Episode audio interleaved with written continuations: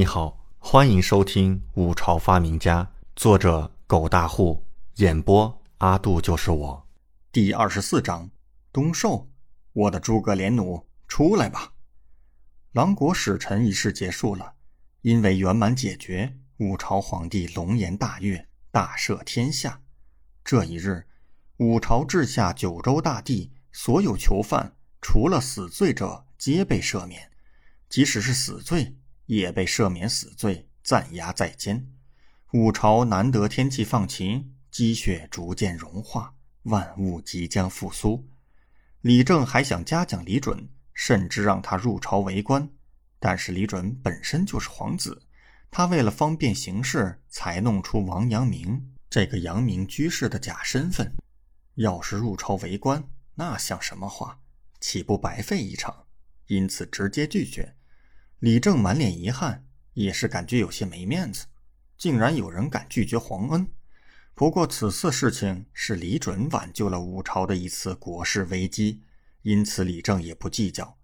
最后还是封了李准一个五朝大国士的身份，昭告天下。从此，阳明居士在天下可谓是名声大噪。他在朝堂上大发神威，破解难题。甚至像狼国三出难题的事迹被大肆宣传，广为流传。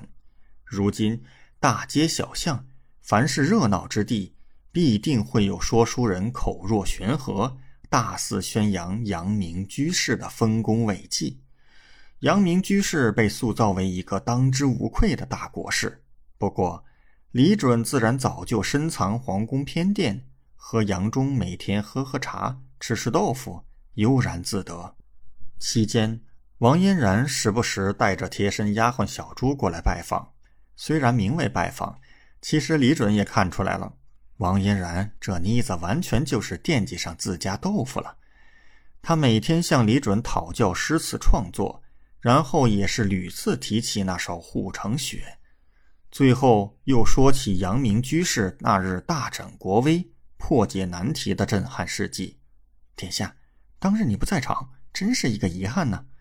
王嫣然说起那日朝堂上的事情，一脸惋惜。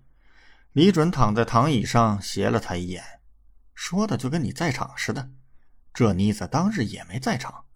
王嫣然俏脸嫣红，笑道：“我虽不在场，可是长公主殿下原原本本讲述了当时的场景。真想不到，我五朝竟然还有如此厉害的人物呢。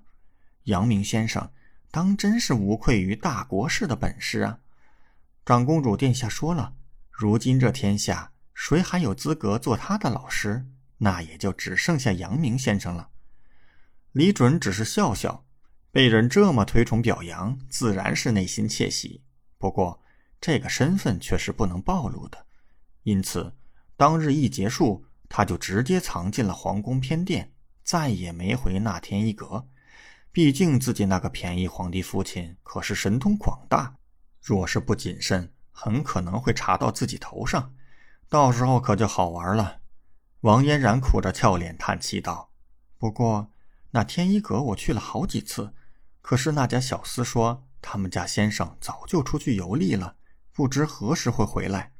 哎，真是遗憾，竟不能见一见那位阳明先生。”李准默默瞅了他一眼。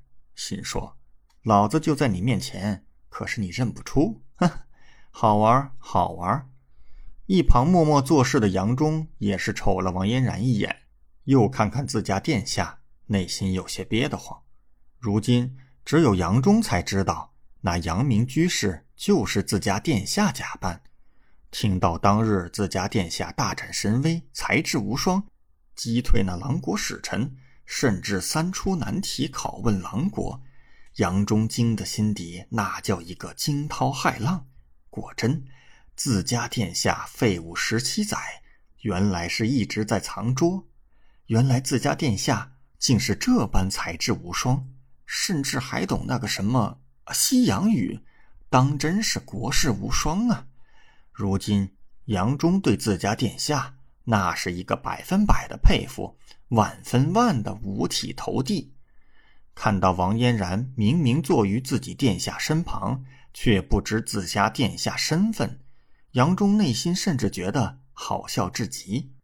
对了，殿下，王嫣然忽然岔开话题，拖着香腮道：“圣上说过，过几日便要进行冬狩，在北城内院进行围猎比赛，要求长公主、太子殿下、三皇子、四皇子、五皇子，还有六殿下一同参加。除了狩猎比赛，说是还要让诸位殿下为冬狩一事作诗。殿下可准备好了？”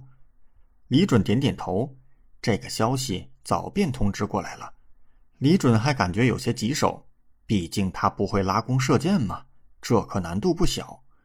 王嫣然脸一红，嘻嘻一笑，看着李准，俏皮道：“那殿下，我们组队可好？”李准立刻看向他：“你也要参加？”“嗯哼，是的，圣上和我说，阎王府的赵菲儿郡主也要参加。”王嫣然一脸灿笑，精致可人的脸蛋儿。显得格外可爱，李准看得呆了一下，这妮子也是有些太可爱了吧？他连忙掩饰道：“行啊，若是规则允许，自然求之不得呢。不过自己要用什么打猎呢？是不是应该亮出诸葛连弩了？”感谢您的收听，请继续收听下一集。